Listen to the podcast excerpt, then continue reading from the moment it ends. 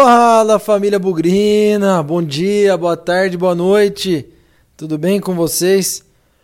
É, não deu nada certo, né? Coloquei no Twitter logo após o jogo. O Guarani foi a Caxias do Sul, lutou, tentou, batalhou, mandou duas bolas na trave, perdeu gols incríveis, mas perdeu de 1 a 0 para o Juventude.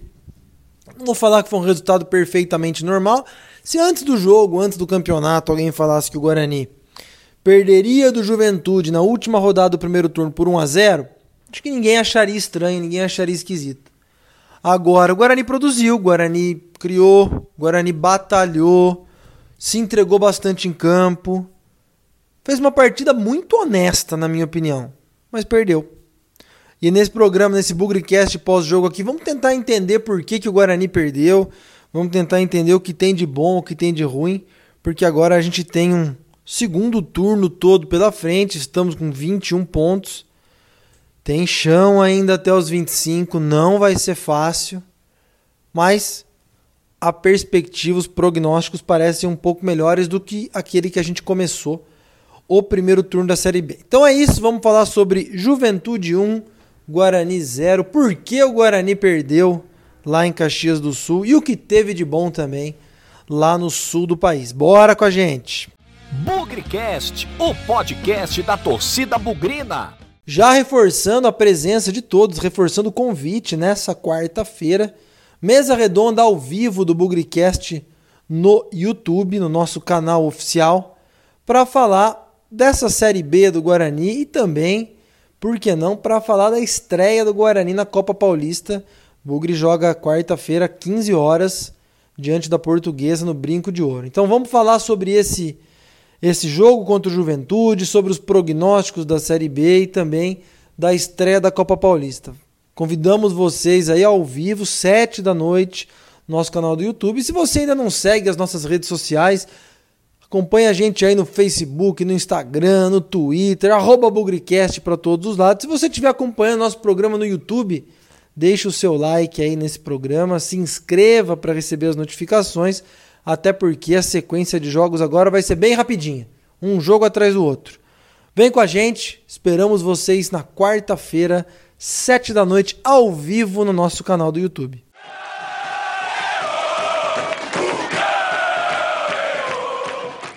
Bom, vamos começar a falar desse jogo em que o Guarani perdeu lá em Caxias do Sul. Uma das coisas mais destacáveis do Guarani nessas primeiras partidas com o Felipe Conceição foi a entrega do time, foi a raça, foi a energia, foi a forma como cada jogador encarou cada disputa de bola. Foi muito legal ver a mudança de postura técnica, tática e principalmente psicológica. E eu fiquei com a sensação que o começo do jogo lá em Caxias do Sul, o Guarani não entrou com o mesmo espírito. Então eu falei no começo do programa porque as razões talvez aí pelas quais o Guarani perdeu lá em Caxias do Sul. A primeira delas é que eu achei que o Guarani entrou diferente dos outros jogos. Achei que o Guarani entrou um pouco mais devagar, mais frio, não sei se ali a condição do tempo, clima, enfim. Mas achei o Guarani um pouquinho mais lento no começo do jogo. Claro que teve uma grande chance ali numa escapada do Todinho. Renanzinho perdeu a chance de fazer 1 a 0 logo no começo do jogo. Mas devagarzinho o Juventude foi ganhando espaço, foi ganhando território. Guarani concluindo muito pouco a gol no primeiro tempo.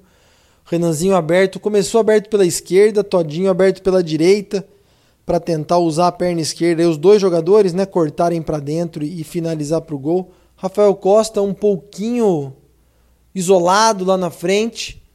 E eu esperava um começo de jogo mais atento e talvez o termômetro do Guarani aí tenha sido o Arthur Rezende nesse primeiro tempo. Não foi legal, Arthur Rezende começou um pouco perdido em campo, espalhado, troca de passe, aquelas aquele passe de qualidade da transição meio campo ataque que ele sempre fez muito bem.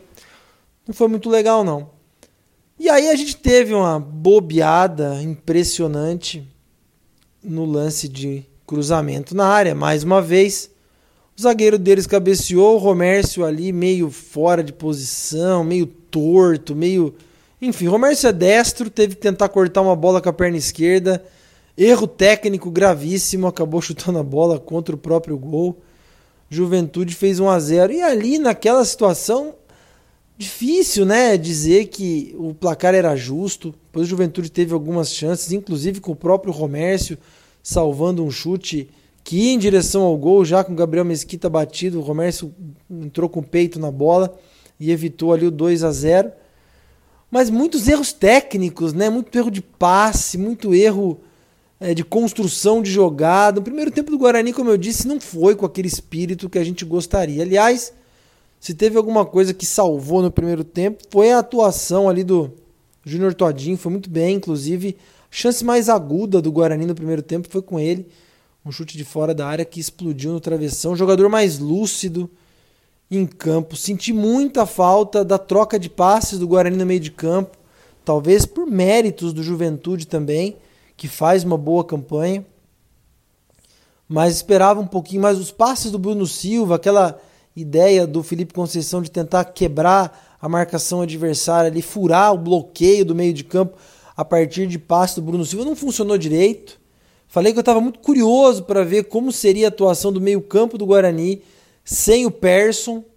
E aí com o Arthur Rezende tentando um pouco mais de qualidade de passe, fazendo ali um, um, um cadenciador de meio-campo. Não funcionou. Fiquei com uma impressão não muito boa. É, já era esperado que o Guarani não atacasse tanto com os laterais. O Pablo e o Eric Daltro ficaram um pouquinho. E aí eu esperava também que o meio-campo fosse mais ativo. Acertamos aí na previsão das laterais mais contidas, principalmente o Eric Daltro. Primeiro tempo discreto, Pablo também, Pablo errando mais do que acertando. E um meio pouco produtivo. Não foi legal. Acho que se pudesse resumir assim o primeiro tempo, porque o Guarani perdeu o primeiro tempo. Na minha opinião, faltou espírito para começar o jogo muitos erros técnicos, e aí, obviamente, o erro do Renanzinho, que poderia ter feito o Guarani abrir o placar. O erro técnico do Romércio de não conseguir cortar uma bola com a perna esquerda e jogar para dentro do gol.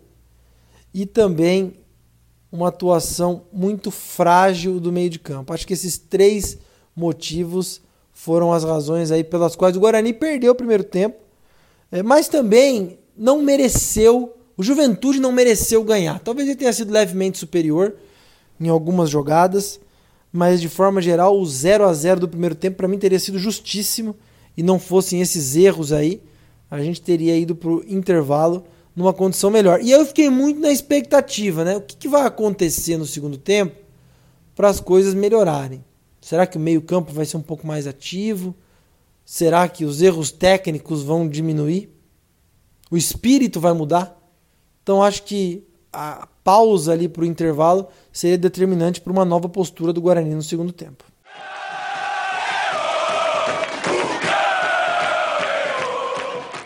Olha, os erros técnicos no segundo tempo eles continuaram. Mas o espírito voltou diferente. O espírito voltou um pouco mais parecido com aquele Guarani dos jogos em que o time vinha com a vitória. Vinha e conseguiu um empate com o Vitória em Salvador, as vitórias contra Cuiabá, CRB e o próprio Havaí. Então falei, bom, acho que o primeiro ponto foi resolvido, o espírito. O segundo, levemente melhor, uma atuação um pouco mais protagonista do meio-campo. Arthur Rezende ainda muito mal, mas o Crispim começou a aparecer um pouco mais, construindo jogadas, inclusive um grande lance de azar do Crispim. É, ele fuzilou a bola na trave, já com o goleiro batido no travessão poderia ter sido empate. O Crispim acabou jogando o segundo tempo por dois, por ele e pelo Arthur Rezende. O que não mudou foram os erros técnicos, né? Como eu disse, acho que ainda algumas falhas na defesa, na saída de bola. Três oportunidades em que o Eric Daltro ali na lateral, fácil para começar a construir a jogada, passou para fora e deu para perceber que rapidinho o Felipe Conceição perdeu a paciência com ele. Pablo também, muita dificuldade para dominar e a linha de fundo, cruzar. Conceição também perdeu a paciência com ele e colocou o Cristóvão. Mas acredito que os erros técnicos, de certa forma, foram compensados por uma entrega maior do time, um espírito um pouco maior. Rafael Costa passou a ser um pouco mais ativo no segundo tempo. Todinho, muito interessante. Todinho é, ele começou a, a, exercer uma função. A gente está acostumado, né, com três atacantes, Rafael Costa centralizado e um correndo pela direita, outro correndo pela esquerda. O Renanzinho continua correndo pelo lado, às vezes pela direita, às vezes pela esquerda, ultimamente mais pela esquerda. Só que o Todinho, ele além de jogar pela direita, ele vem para o meio às vezes. Ele tenta jogar um pouquinho atrás do Rafael Costa para construir um pouco as jogadas. E aí abre espaço para a lateral, que era justamente o que o Pablo não fez. E foi justamente por onde o Crispim começou a aparecer um pouquinho mais nessa brecha deixada pelo Todinho. Então acho que foi taticamente uma, uma, uma decisão inteligente do Felipe Conceição. Só que não deu. E aí o Guarani não conseguiu empatar o segundo tempo, lógico. Teve uma chance na trave com o Todinho, como eu falei, desculpa, com o Crispim, como eu falei. Teve um lance, nossa, cara a cara que o Renanzinho perdeu. Depois teve um outro grande lance do Todinho para escorar, empurrar de chapa pro gol, chutou para fora. E aí, gente, vou ser bem sincero com vocês. Victor Reis até comentou isso no Twitter assim que acabou o jogo. Podia jogar até amanhã que a vitória não sairia. Tem dia que é assim mesmo, tem dia que as coisas não dão certo. Agora, tem uma coisa interessante também, que é o próprio Juventude. Às vezes, quando você está numa boa fase, dá tudo certo a seu favor. Nós já cansamos de ver momentos em que o Guarani vinha bem, uma bola bateu nas duas traves e não entrou, o adversário produziu, produziu, produziu, produziu e nosso goleiro fechou o gol, ou a bola bateu na trave, ou eles perderam um gol feito. Enfim, a verdade é que hoje a gente estava do outro lado da moeda, né? O Guarani produziu, teve volume de jogo, teve criatividade, teve construção de jogada. Acho que pela lateral do campo foi o momento mais. É deficiente do Guarani, foram as posições mais deficientes. Mas o Juventude teve sorte também, ninguém pode negar. Perdeu alguns gols feitos lá no ataque. Segundo tempo, eu não me lembro do Gabriel Mesquita fazer uma grande defesa. Teve uma falta que já ia para fora. Mas, fora isso, tentativas né, de contra-ataque, jogaram bola para fora, enfim. Mas eles tiveram sorte. Tiveram sorte na defesa Acho que a sorte também está um pouco associada com os nossos erros técnicos. Eu vou deixar para falar sobre isso no final. É difícil falar que foi um resultado justo por tudo aquilo que o Guarani produziu, especialmente no segundo tempo, por toda a entrega, por toda a transpiração. Mas futebol tem dessas coisas. A gente é sempre legal lembrar aquele jogo contra o Bragantino na Série B do ano passado. Nós temos uma finalização a gol, que foi a cabeçada do Michel Douglas e 1 a 0 para nós. O Bragantino entupiu o nosso gol de chance. Acho que era o Clever, o goleiro, fechou o gol. Se bobear, teve até bola na trave também. Tem dia que às vezes as coisas não dão certo. Então, acho que um primeiro tempo que o Guarani não entrou ligado, erros técnicos importantes, eu acho que isso foi. E além da sorte do Juventude, né? Eu acho que tudo isso pesou para o para a derrota do Guarani. Não precisamos fazer disso o fim do mundo, mas também não vamos fechar os olhos. Tem coisas para serem comentadas aí no final. No fim, 1 a 0, 21 pontos, viramos o turno não com a pontuação ideal, mas com uma pontuação melhor do que a gente imaginava cinco rodadas atrás. E vamos começar tudo de novo agora para escapar do rebaixamento, porque essa é de fato a nossa briga.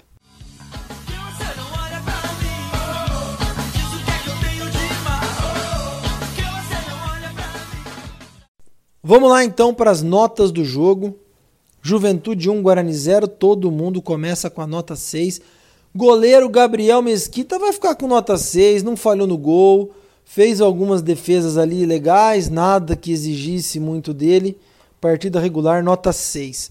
Pablo, atuação muito ruim do Pablo, não em condição de ser o pior em campo, mas olha, senti que o Felipe Conceição perdeu a paciência com o Pablo, tirou ele no segundo tempo, colocou o Cristóvão e o Cristóvão tendo condição é titular absoluto do time. Pablo erros básicos de passe, de cruzamento, de marcação, de domínio de bola. Olha, muito ruim. Pablo vai ficar com uma nota 4,5. Dupla de zaga, achei o Valber mais sólido. Achei o Valber, às vezes ele inventa, né, de querer sair jogando. Uma tentativa talvez instruída pelo treinador por ser o zagueiro com um passe um pouco melhor mas Valber vai ficar aí com uma nota 6. Não comprometeu e também não fez nenhum absurdo. Aliás, no segundo tempo teve alguns bons desarmes. Romércio, não dá, tem que dar o bola murcha pro Romércio, apesar é, da, de ter salvado o Guarani ali no, no, lance que poderia ter sido o segundo gol. Ele fez um gol contra, né, gente? O Guarani perdeu por causa desse gol. Romércio vai ficar com a nota 3,5, bola murcha. Falei no pré-jogo, hein? Vamos acompanhar o Romércio, que foi muito bem contra o Havaí. Vamos ver se ele dá sequência. O Romércio é um jogador instável, lembra do Paulistão. Começou muito bem, terminou entregando dois gols no derby. Então, vamos parar de empolgar e pensar que o time precisa de reforço sim. Lateral esquerdo, Eric Daltro. Meu Deus, acho que o Felipe Conceição também perdeu a paciência. Erros de cruzamento, de passe, de domínio. Para mim, tanto o Pablo quanto o Eric Daltro representaram um pouco do Guarani murcho no primeiro tempo, sem aquele espírito. Então ele vai ficar aí com uma nota 4 muito baixo, muito ruim, saiu merecidamente. Bruno Silva no meio de campo, os passes não foram aquela característica dele, também não marcou tudo isso. Eu posso estar enganado, alguém, se alguém não subiu com ele, não subiu com o zagueiro do Juventude no gol, parece que foi ele, não tenho certeza. Mas partida discreta, 5,5, não comprometeu, mas também não fez as partidas que fez nos últimos jogos. Indo para o meio de campo, Lucas Crispim, gostei do Crispim. Vai ficar com uma nota 6,5, teve uma grande chance, bola na trave. É, correu muito, segundo tempo melhor que o primeiro, ali ocupando uma faixa às vezes pela direita, quando o Todinho caía por dentro. Então acho que foi uma estrutura combinada aí com o treinador e bem treinada. Nota 6,5 para o Crispim, que tem sido bem regular nos últimos jogos. Arthur Rezende, olha Arthur Rezende, você vai escapar por pouco de não ser o bola murcha, viu?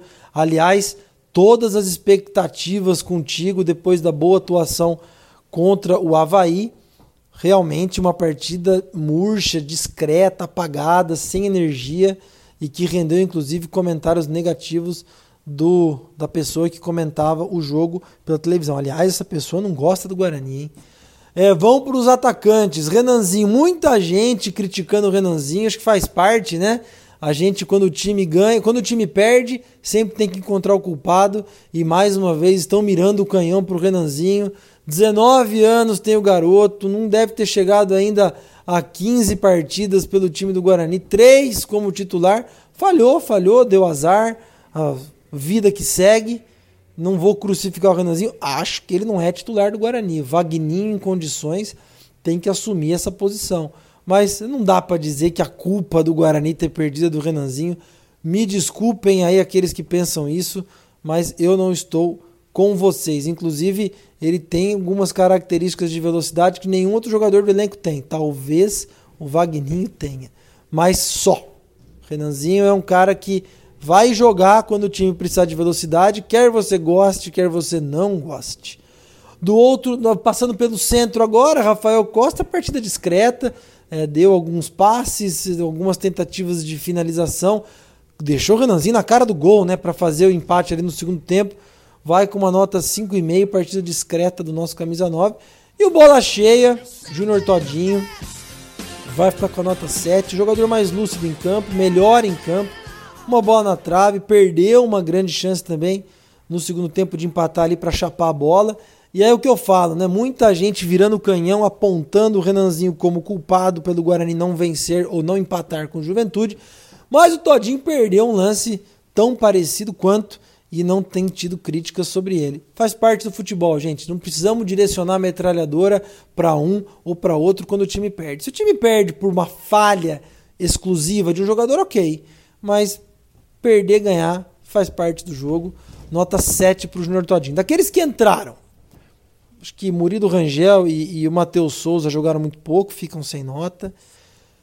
Outros que merecem, merecem ser comentados, né? O, o Cristóvão Jogou um pouquinho, não jogou muito ali pela direita. Acho que está voltando ao time aos poucos depois da sua lesão. Uma menção especial Eliel.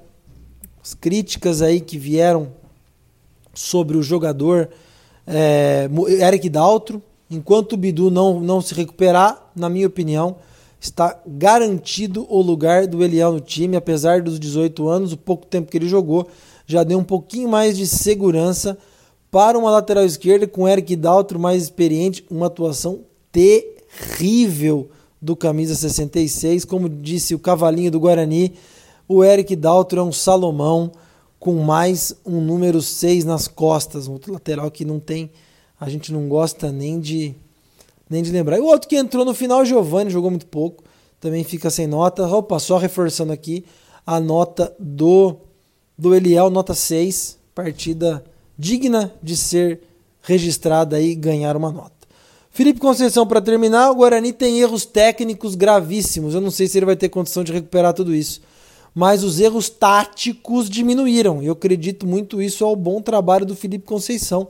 Time bem postado, time com ultrapassagens na medida do possível, o time que começa e termina jogadas, o time que se encontra dentro de campo, produzindo muito, é, mas não ganhou. Deu azar.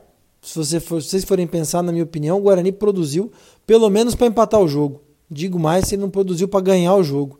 Então acho que foi uma boa uma boa decisão aí do Felipe Conceição de escalar e montar o Guarani dessa maneira. Vai ficar com a nota 6,5 e agora é se preparar para o jogo contra o CSA.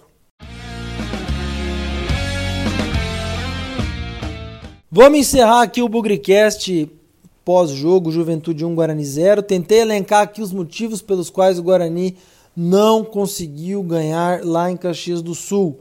Faltou um pouco de espírito no primeiro tempo, erros técnicos que foram importantes tanto na defesa quanto no ataque. Para mim, esses dois foram os principais motivos. Meio de campo também um pouco discreto no primeiro tempo, acredito que pesou para essa atuação do Guarani. Mas não podemos fazer disso o fim do mundo. E eu gosto de reforçar isso, já falei um pouco sobre isso no, no material de hoje em virtude dessa primeira necessidade que a gente tem de encontrar um culpado para quando as coisas acontecem. Não consigo pôr a culpa no Renanzinho, não é ele o motivo pelo qual o Guarani não ganhou. Teve a bola na trave do Crispim, teve lance que o Todinho perdeu, teve o gol contra do Romércio. Ganha todo mundo, perde todo mundo. Então, muita calma com o garoto. Depois a gente fala que não dá chance para a base. E quando dá, tem que dar a chance do jeito que a gente quer. Os jogadores têm que reagirem da forma como a gente quer. Ele tem 19 anos, gente. É um garoto que está em processo de formação. O que me preocupa, na verdade, são os erros técnicos. E aí, óbvio, dá para inserir o Renanzinho nesse contexto como um cara que errou, mas que não dá para apontar como culpado. E eu falo isso dos erros técnicos porque às vezes esses erros podem nos custar coisas muito graves, muito sérias. Então, acho que o Guarani, da mesma maneira que tem, tem um volume de jogo, tem um padrão tático, tem uma organização, pode errar uma saída de bola e comprometer o resultado de uma partida. Pode ficar na frente do gol e perder um lance que garantiria três pontos. Então, isso é característica de um time, lógico, times muito bons não vão ter esse problema. Mas isso é uma característica de um time que vai oscilar muito. E hoje, nós não podemos oscilar. Nós temos 21 pontos, precisamos fazer 24 no segundo turno. E vai ser um segundo turno duríssimo. Os adversários da parte de baixo da tabela, nós vamos enfrentar tudo fora de casa. Náutico, Oeste, Brasil de Pelotas. É... Tô tentando lembrar mais alguns aqui. O próprio Havaí, que não sabe que lado que está na classificação. Enfim, adversários lá de baixo que estão. Cruzeiro, outro time vai enfrentar fora de casa. Dentro de casa tem muito jogo duro. Tem Chapecoense, tem o próprio Juventude, tem jogos difíceis, tem o Derby. Então, gente, o CSA, nossa próxima partida, um time que, na minha opinião, vai brigar para subir até o final. Então, nós não podemos oscilar. Então, se a gente identifica um time com limitações técnicas e cujas limitações podem ser fundamentais para decidir um jogo a favor ou contra, principalmente contra, repercutindo aí a oscilação, nós precisamos de reforço. Eu sei que nós temos insistido aqui no Bugricast, programa após programa, que a contratação de reforços é necessária. Nós precisamos de zagueiro, nós precisamos de um jogador de velocidade, nós precisamos de um pouco mais de opção nesse time. Senão, pode acontecer da bola cair no pé do jogador errado no momento que a gente mais precisa. Isso pode acontecer a qualquer momento, né? Mas se a gente trouxer mais dois ou três jogadores, talvez essa bola possa cair no pé desses caras que a gente acredita que sejam mais capacitados. Também a gente precisa enaltecer que o time tem muitos desfalques por lesão, né? Wagninho tá fora, o Cristóvão tá voltando agora, Giovanni voltando agora, Bidu tá fora, Lucas Abreu tá fora. Mais um motivo, nós já vimos o Marcelo no banco de reserva hoje de novo. Então, esse tipo de risco para a situação que nós estamos hoje, o Guarani não pode passar. Se deixar as coisas como estão, pode ser um problema lá na frente. Então, dirigentes, pensem nisso. Não é o time, o time mudou, o time está jogando melhor, o time está jogando forte, mas nós vamos encontrar adversários contra o rebaixamento na casa deles e adversário contra acesso em casa. Vai precisar de mais experiência, vai precisar de mais tranquilidade. Então, pensem nisso. Esse segundo turno vai ser dificílimo a começar pela partida de sexta-feira contra o CSA. Na minha opinião, o CSA nos últimos seis jogos marcou 17 gols. Saiu lá de baixo e está beliscando o G4. Então se preparem para um jogo duríssimo na sexta-feira. E a gente não pode bobear. Não podemos tropeçar. Nós precisamos, sei lá de que jeito, ganhar desse CSA embalado.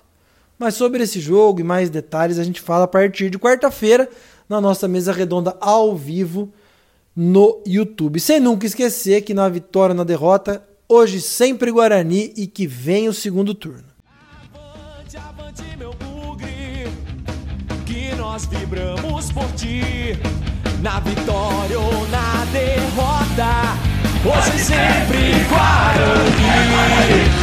É Guarani, é Guarani, é Guarani.